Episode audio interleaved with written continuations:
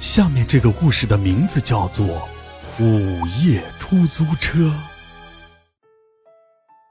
大家好，由于最近的点赞、关注和评论越来越少了，导致我吃不饱饭，没有办法，我只能白天搬砖打螺丝，晚上去开出租车。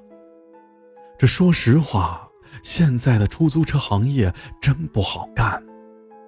那天晚上没有什么活，我和同事夜班的李宗平抽着烟闲聊，他也一样对这一行当前的困难一肚子抱怨，说什么现在又是快车又是专车的，把活都抢完了。我们聊了几句，李宗平那边就来了活，他掐灭了手里的烟，打了个招呼就走了。我抽完手里的烟，回到车里。开收音机听了一会儿阿洛讲的故事，迷迷糊糊的正要睡着，一个客人上了车。上车的是一个三十多岁的男人，说是要去牛头镇。这牛头镇在城郊区，跑这一趟虽然有个三五十块，可那里比较偏，只有几个工厂，返程的时候很难拉到人。一路上，我试着和那个男人搭话，可他并没有想聊天的意思，我也没有再接着搭话。不知道为什么，那男人身上有一种说不出的阴郁气息，让我有些压抑。他在牛头镇的一家工厂附近下了车，工厂并没有亮灯，应该是下班了。男人对那里好像很熟。径直向工厂走了过去，大概他是在那上班的工人。我看那里也不像能等到乘客的样子，就打算空车回到市里。可就在这时候，开始肚子疼了，应该是在路边吃的大排档不卫生，那附近也没个厕所，我只能跑到野地里去解决。一通排泄之后，肚子轻松了许多。我正要起身提裤子，这隐约听见一个女孩喊救命的声音。救命啊！我麻利地系好裤子，四下张望，竖起耳朵仔细听。可除了一些轻微的虫鸣，就再也没有听到别的声音。我觉得是我听错了，就转身回到了车上，一脚油门开回了市区。这件事儿我也没放在心上，这第二天照常开晚班车。我在等活儿的地方还没聊几句呢，就来了一个女孩要打车。我上车问她要去哪儿，她说她要去牛头镇。我心说怎么连着两天都跑牛头镇呢？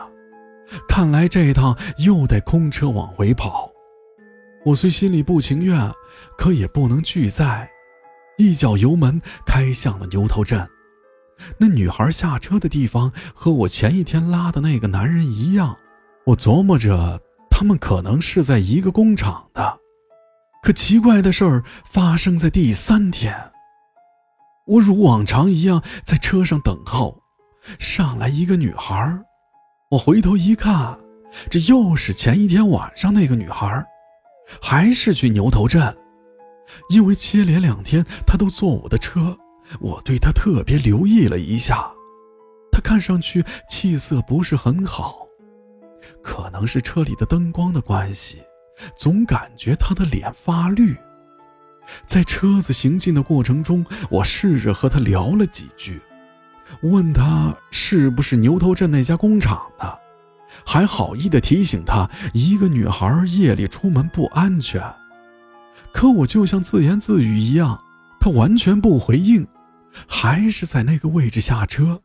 他一个人黑灯瞎火的往工厂走，也不害怕。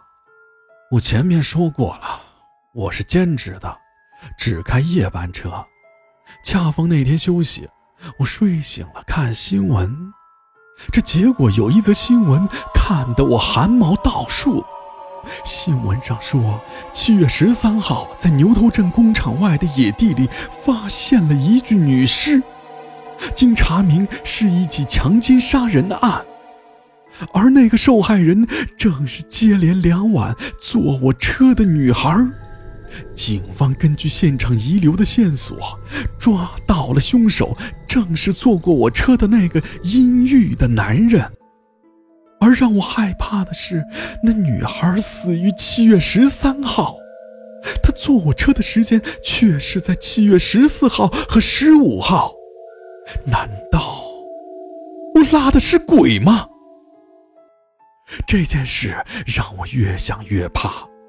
本想跟老板请假在家休息几天缓解一下，可老板一时之间找不到替班的人，没有答应。这没办法，我只能硬着头皮出车了。可偏偏怕什么来什么，我特意把车停到了另外一个泊车的地方。可那女孩还是上了我的车，我心里害怕极了，可又不知道如何是好，只能硬着头皮发动车子。一路上我都在想。他是不是要害我呀？我该怎么办？路上我不停的从后视镜里偷看他，可他就在那里一动不动的坐在那里。车子一直开到了牛头镇工厂那里，他让我把车停在了和之前一样的地方。我抓着方向盘一动也不敢动，想着他下车就没事了。这时，他从后座把打车钱递了过来。我一看那钱，脑瓜子嗡了一下。他递来的是一张冥币。